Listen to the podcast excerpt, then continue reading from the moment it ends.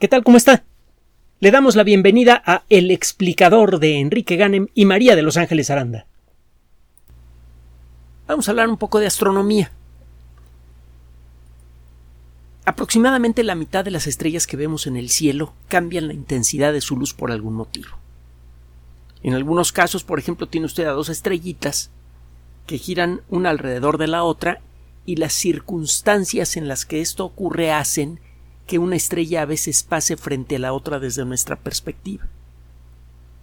Las estrellitas están tan lejos y están tan cerca que usted no las puede distinguir como objetos separados, cuando menos no a simple vista. Perdón. Entonces, cuando tiene usted a las dos estrellitas de lado, recibe la luz de dos estrellas y el puntito luminoso se ve grande. Cuando una de ellas pasa frente a otra, la cantidad total de luz que llega a su ojo disminuye y la intensidad, por lo tanto, de la estrella eh, parece disminuir mágicamente. Una de estas estrellas es Algol. Busque usted en la Wikipedia. Algol. Tiene, tiene una historia muy interesante. Eh, pero bueno, hay otras estrellas que cambian la intensidad de su luz. Hay estrellas que por algún motivo emiten más luz de lo normal o menos luz de lo normal. En algunos casos estas oscilaciones son eh, parejas, en otros casos son irregulares. Muchas de estas oscilaciones son relativamente suaves, pero algunas estrellas sufren verdaderas explosiones que aumentan en mucho la intensidad de su luz. El caso más extremo, perdón, es el de las supernovas y sus hermanitas más grandes, las hipernovas, que se desbaratan por completo y en unas pocas semanas emiten más energía que la que ha, generado el Sol hasta el momento desde que nació y la que va a generar en lo que le queda de vida. Recuerde usted que aquí en la Tierra interceptamos apenas un dos mil millonésimo de la energía que emite el Sol, así que imaginar simplemente la energía que está emitiendo el Sol ahora resulta verdaderamente apabullante, y el imaginar toda la energía que emite una estrella como el Sol a lo largo de su vida es verdaderamente glorioso o horripilante según como lo quiera ver usted. Una supernova puede emitir tanta o más energía en cuestión de pocas semanas como consecuencia de la explosión. Hay estrellas que sufren explosiones violentas, cambian mucho la intensidad de su luz, pero no desaparecen. Estas estrellas, al cabo de un tiempo, pueden volver a experimentar ese tipo de explosiones. Cuando aparecía una estrella nueva en el cielo, una estrella que no aparecía en los catálogos, se utilizaban toda clase de términos según la cultura que las detectaba, y el término que nos ha llegado hasta ahora es el, latino. Nova significa nueva. Una estrella nova es una estrella que, que, no estaba allí el día de ayer. Y es algo que realmente sacó de, de sus casillas a muchísimas personas en el pasado porque se supone que el cielo es eh, el ejemplo máximo, el epítome de, de todo aquello que es constante, de todo aquello que no cambia. Existen varias categorías de estrellas que han sido reconocidas por la astronomía moderna, que experimentan explosiones, aumentos importantes en la intensidad de su luz, y eh, muchas de ellas son recurrentes. Es decir, sufren una explosión, se tranquilizan y al cabo de unos años, ¡pum!, vuelven a explotar. En algunos casos estas explosiones son más o menos predecibles, en otros casos son completamente irregulares. Tiene tiempo que en el mundo de la astronomía se utiliza una nomenclatura muy peculiar, un tanto, eh, un tanto complicadita, para darle nombre a las estrellas variables de una constelación. Otro día le platico cómo va la historia porque involucra el uso de letras y luego de números. y las reglas para el manejo de las letras son un tanto curiosas. El caso es que hay estrellas que por su solo nombre es claro que son variables. Por ejemplo, si le hablan de la estrella SS Cygni o Cygni, le están hablando de una estrella variable que se encuentra en la constelación del cisne. Lo mismo pasa con la Zeta Camelopardalis, la estrella Z de la constelación de la jirafa. que sí, hay una constelación de la jirafa en el hemisferio sur. También tenemos que hablar de la historia de las constelaciones y cómo la Unión Astronómica Internacional llegó por convención a, a las 88 constelaciones reconocidas en la actualidad. Bueno, existe una subcategoría de estrellas variables que se les conoce como novas enanas.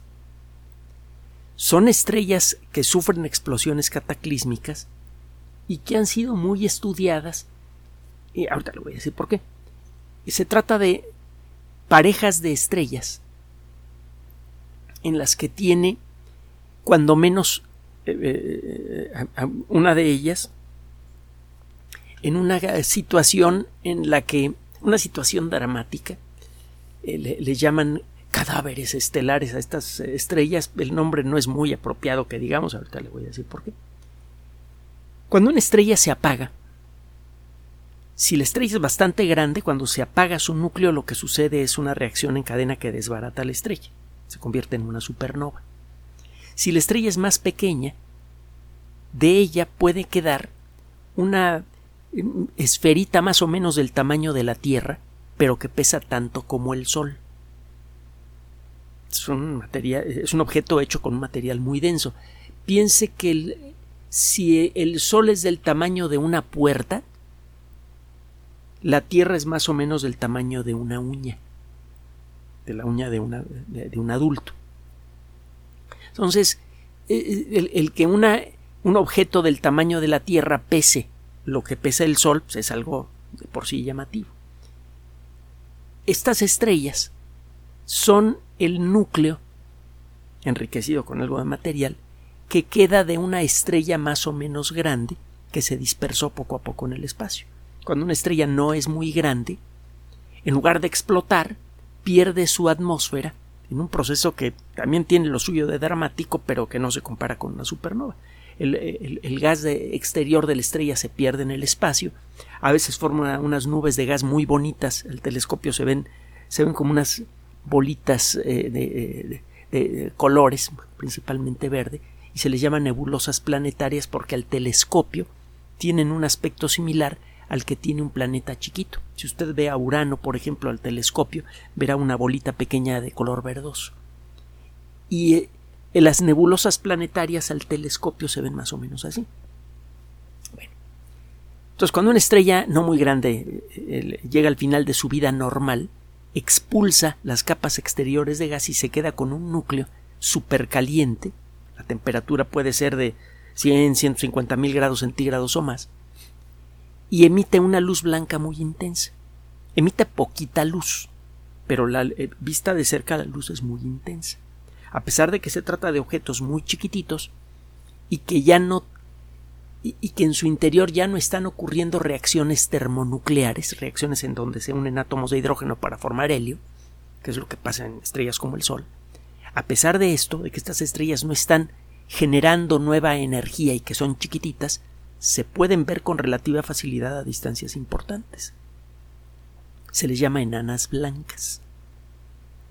Y una estrella puede permanecer visible como enana blanca una cantidad de tiempo mucho mayor que el tiempo que vivió la estrella progenitora.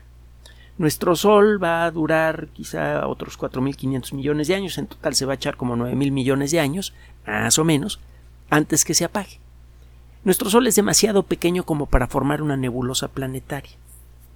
Lo que va a quedar de nuestro Sol no va a ser formalmente hablando una enana blanca, es una cosa eh, menos dramática, y aún así el corazón de nuestro Sol va a permanecer caliente y emitiendo una cantidad de luz importante, quizá por unos 20, 30 mil millones de años o más, depende a quién le pregunte usted.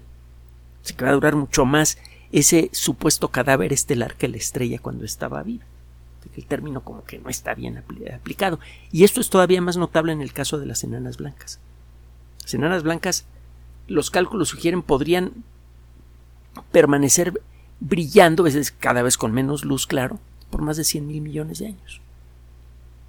Y déjeme decirle que de aquí a 100 mil millones de años, es muy probable que se agote casi todo el hidrógeno que hay en el universo para formar nuevas estrellas. Cuando estas estrellas estén realmente apagando, el universo estará ya sin capacidad de formar nuevas estrellas. Falta un montón de tiempo para que eso pase.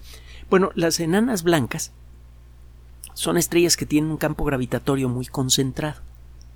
Tienen un campo gravitatorio tan intenso como el de el Sol más o menos, pero lo tienen concentrado en un volumen muy chiquito.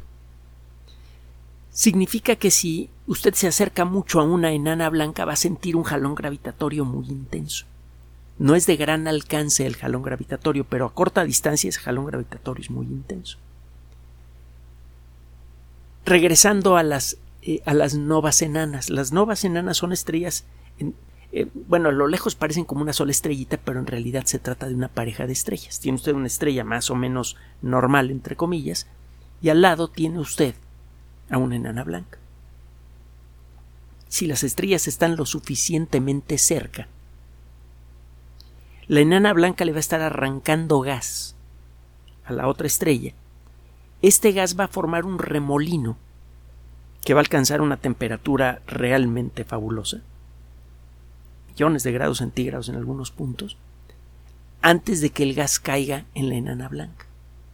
Cuando este anillo de gas, cuando este disco de gas se sobrecarga con gas caliente, ocurre una pequeña explosión, digo pequeña en términos estelares, sería una explosión que cauterizaría instantáneamente a la Tierra si, si esa explosión ocurriera a la distancia a la que está el Sol.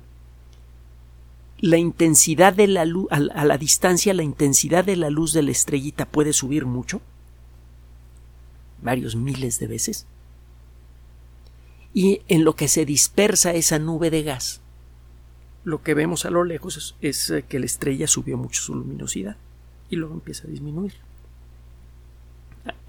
Al irse perdiendo ese gas en el espacio y al irse enfriando, la intensidad de la luz total disminuye. Este tipo de estrellitas son muy interesantes porque una fracción ya existen muchas enanas blancas en el universo en la actualidad. Y una fracción muy importante de las estrellas que ve usted en la noche las estrellas que hay en nuestra galaxia o en cualquier otra galaxia se van a convertir en enanas blancas. Así que al estudiar lo que sucede en una nova enana, estamos estudiando a uno de los componentes fundamentales del universo en la actualidad y en el futuro. si, queremos saber cómo va a evolucionar la materia en el futuro, pues tenemos que comenzar por estudiar, entre otras cosas, a las novas enanas y nos interesa mucho, mucho estudiar la evolución de la materia, se lo digo como biólogo, porque la materia tiene la mala costumbre de darnos sorpresas. Las reglas básicas de la química que determinan qué átomo se puede unir con qué otro átomo son más o menos fáciles de aprender. Y aún así, es imposible predecir a dónde va a llegar la química en las circunstancias apropiadas. Un ejemplo de a dónde llega la química en las circunstancias apropiadas pues es usted o yo. La vida es consecuencia de esta cadena caótica, increíblemente compleja y, con una complejidad siempre creciente de reacciones químicas que arranca con materiales similares a los que se forman en una enana blanca. Las estrellas que forman enanas blancas forman carbono, nitrógeno, oxígeno, que son tres de los elementos químicos fundamentales para la vida. Entonces, este rollo de estudiar estas estrellitas, pues no solamente es interesante porque hay muchas. Y ya de arranque con al estudiarlas estamos estudiando un componente fundamental del universo. El futuro de la materia, en buena medida, en el universo va a depender de lo que sucede en este tipo de estrellas. Entonces, eh, hay, una estrella en particular que está a un poquito más de 300 años luz de distancia de, nosotros, que se llama Uge Minorum la estrella U de la constelación de los gemelos. No es una estrellita difícil de, estudiar. Afortunadamente está a 304 años luz de distancia de aquí. Eh, es una estrellita hecha con una pareja de. Le, digo estrellita porque así se ve desde, la Tierra, ¿no? Pero, pero en realidad se trata de una pareja de estrellitas muy comunes. Una de ellas es, como le decía, una enana blanca y la otra es una enana roja. Las enanas rojas son las estrellas más abundantes que hay en el universo. son estrellitas que tienen una masa pues, aproximadamente la décima parte de la masa del Sol. Estas estrellas están tiradas por todos lados. De hecho, la estrella más cercana conocida al sistema solar es una enana roja. Y estas estrellas tienen varios puntos de interés. Uno de ellos es que se trata de estrellas ridículamente longevas. Una estrella mientras más chica es, más tiempo tarda en gastar su combustible nuclear. Aunque sean estrellas más chiquitas y tengan menos combustible nuclear para funcionar, el combustible nuclear es el hidrógeno. En el interior de una estrella, los átomos de hidrógeno se funden por la tremenda presión y temperatura que hay en el núcleo para formar átomos de helio y eso libera muchísima energía. Si quiere ver cuánta, busque usted el término Castle Bravo. Castle, así como castillo en inglés, y luego la palabra Bravo. Busque en YouTube un video de Castle Bravo. Va a ver la detonación del arma termonuclear más grande que ha estallado, eh, que han estallado los Estados Unidos. Y allí va a ver usted, muy en pequeño, una reproducción muy rápida de lo que sucede continuamente en el corazón de todas las estrellas. La fusión de átomos de hidrógeno libera mucha energía. Entonces, bueno, Regresando al, rollo principal. En una estrella está sucediendo este proceso de producción de energía por fusión nuclear. Si la estrella es muy grande, la presión en el centro crece mucho. Si usted duplica la presión que hay en el centro de una estrella, el ritmo con el que se suceden las reacciones termonucleares crece muchísimo. Es un proceso que es muy sensible a la presión. Entonces una estrella grande, que tiene muchas veces la masa de una enana roja, a lo mejor solamente puede vivir unos pocos millones de años antes de reventar, porque la presión en su centro es muy superior a la que hay en una enana roja, y eso hace que el ritmo de las reacciones termonucleares sea altísimo. La estrella se quema muy rápido. Una enana roja no. Apenas hay presión suficiente para que ocurran las reacciones termonucleares básicas para que la estrella emita luz, y eso le permite emitir luz por mucho tiempo al punto de que, mire, el universo tiene 13.800 millones de años, más o menos. Las primeras galaxias se formaron pues, como 200, 100, 200 millones de años después, es lo que estamos descubriendo gracias al telescopio James Webb. Si una estrellita enana roja hubiera nacido en ese momento, en la actualidad, casi 14 mil millones de años después, seguiría siendo un bebé recién nacido. Verá, las enanas rojas más chicas probablemente van a vivir un millón de millones de años. Entonces, de arranque se forman muchísimas enanas rojas porque es más fácil que los procesos que forman estrellas generen estrellas chiquitas a que generen estrellas grandes. Y una vez formadas son estrellas súper duraderas. Entonces, el estudiar enanas rojas es de por sí interesante.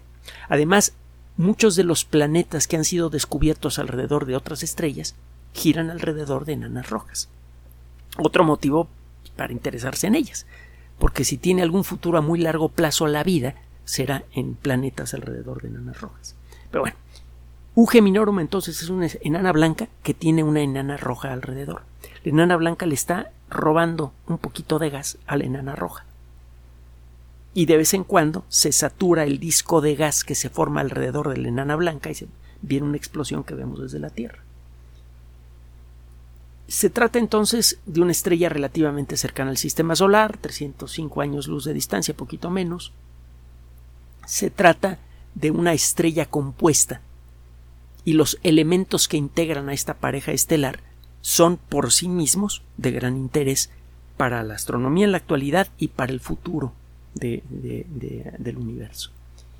Y su comportamiento, a pesar de que es una estrella relativamente cercana a la que se le han apuntado, un montón de telescopios, sigue teniendo cosas que, toman por sorpresa a los expertos. Acaba de ser eh, presentado para prepublicación un artículo realizado por investigadores del Instituto Nacional de Astrofísica Óptica y Electrónica, aquí en México.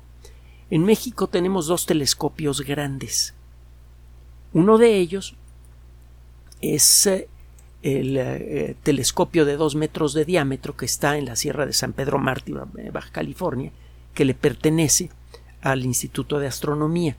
El otro telescopio grande, que es más o menos del mismo tamaño, dos metros doce centímetros, le pertenece al, al INAUE, al Instituto Nacional de Astrofísica Óptica y Electrónica, está en Sonora, está a 13 kilómetros al norte de Cananea. Y eh, lleva el nombre de un astrónomo mexicano eh, extraordinario, hemos hablado de Guillermo Aro en otras ocasiones, y eh, no hemos hablado suficiente.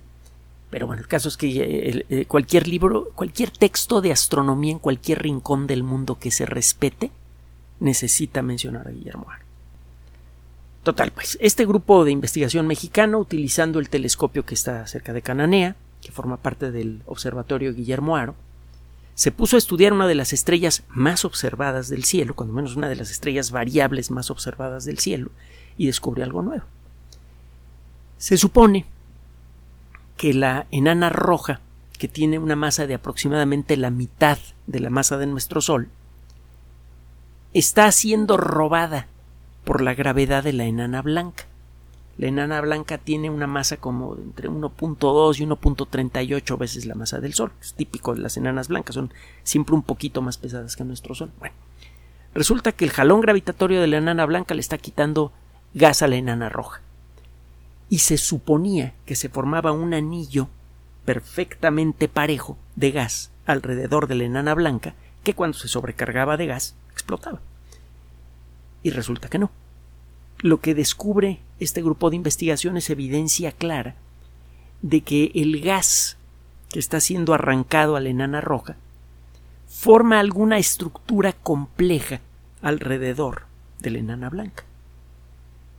Probablemente eh, el, gas toma forma de, brazos espirales o a lo mejor se forma un disco pero, eh, pero no parejo, un disco disparejo de gas alrededor de la, de la enana blanca, el caso es que la forma en la que el gas cae hacia la enana blanca es mucho más eh, e, el patrón con el que cae este gas es mucho más complejo que lo que se creía antes. Usted dirá, ah, pues qué padre, ¿y eso qué? Bueno, primero acuérdese de lo que le dije antes, se trata de dos de los tipos de estrellas más comunes que hay en el universo y se van a hacer más comunes con el paso de los años. Las estrellas más grandes como el Sol se van a ir apagando y van a em-, empezar a formar enanas blancas, a lo bestia. Las enanas rojas, que se formaron en el pasado, están nuevecitas en la actualidad y se siguen formando muchas y se van a seguir formando con el paso de muchos, eh, de muchos millones de años. Así que dentro de, digamos, cien mil millones de años, las entre las estrellas más abundantes en todo el universo van a estar las enanas rojas y las enanas blancas. O sea, lo que estudiamos aquí vale para el futuro del universo. Nada más por eso, cualquier cosa nueva que averigüemos ya es interesante. Acuérdese del rollo de los planetas. El, futuro de la vida en el universo, cuando menos si, si, va a ocurrir en planetas, ocurrirá alrededor de enanas rojas. El futuro remoto. Pero hay algo más. El describir con matemáticas cómo funciona una masa de gas es uno de los problemas más difíciles de resolver que existen en el mundo de la física. La dinámica de fluidos es una disciplina que siempre ha sido compleja desde su nacimiento y no se ha simplificado con el paso de los años. Se ha vuelto más interesante pero más compleja también. El poder describir con precisión la forma en la que fluye un gas en cualquier circunstancia es siempre útil. Muchos de los problemas que hay en la actualidad para echar a andar un reactor de fusión nuclear, por ejemplo, tiene que ver con esto. Que el gas supercaliente se comporta de maneras a veces inesperadas en el interior del reactor, no lo podemos mantener en donde lo queremos, y eso puede cortar una reacción termonuclear. Si cualquier cosa nueva que aprendamos sobre la forma en la que se comporta un gas caliente es de gran importancia estratégica para la sociedad humana implica dominar eh, eh, una técnica que nos permitiría generar energía prácticamente inagotable y con prácticamente cero impacto ambiental, cuando menos en lo que a su generación se refiere. El uso ya sería otro rollo, pero bueno. Eh, de arranque entonces este trabajo tiene esas virtudes. Y otra, y hay otra más. Frecuentemente, y esto es algo muy humano, damos por sentado que ya lo que sabemos lo tenemos por sabido. Si algo nos enseña la ciencia es que todo conocimiento, por bien establecido que parezca, siempre está sujeto a revisión. Y eh, si usted traduce esto a términos sociales, esa lección que da la ciencia es fundamental para nuestra supervivencia. Porque lo que vale para las estrellitas y lo que vale para los seres vivos vale también para nuestra sociedad. El estar revisando continuamente nuestros valores, la forma en, lo que, en la que nos tratamos unos a otros, lo que consideramos decente o indecente es fundamental para nuestra supervivencia. Hemos dicho en muchas ocasiones que la ciencia le ofrece varios regalos a la sociedad humana. El menos valioso de todos es la tecnología. Y mire que toda la riqueza, absolutamente cada centavo del PIB mundial viene de la ciencia. Comemos gracias a la ciencia, estamos vivos gracias a la ciencia. La tecnología es algo súper valioso. Y es de los tres regalos que le da la ciencia a la sociedad humana el menos importante. El siguiente es el pensamiento objetivo colectivo. La ciencia es un mecanismo, involucra un mecanismo, el método científico, en el que todo conocimiento es sometido al escrutinio público una y otra y otra vez. Y lo que se tiene por bien entendido incluso a lo largo de siglos puede ser desechado en favor de algo nuevo, como pasó con la teoría de la gravedad. Si aprendemos a hacer eso con nuestra sociedad, vamos a, ver que eh, las estructuras sociales del mundo empiezan a progresar con la misma rapidez con la que progresó el conocimiento científico. Y eso urge para evitar que el mundo se nos deshaga en las manos. Simplemente voltea a su alrededor para que vea eh, cómo el mundo está volteado de cabeza porque tenemos valores sociales incorrectos. El tercer regalo que le da la ciencia a la sociedad humana es el de la perspectiva, el de revelar lo maravillosa que es nuestra condición pero es otra, otra historia. Total, este trabajo que está ya eh, aceptado para publicación está revelando aspectos inesperados de uno de los objetos más significativos y más supuestamente entendidos del universo. Son una colaboración importante que hacen eh, científicos mexicanos y para finalizar eh, agrego una pequeña nota personal.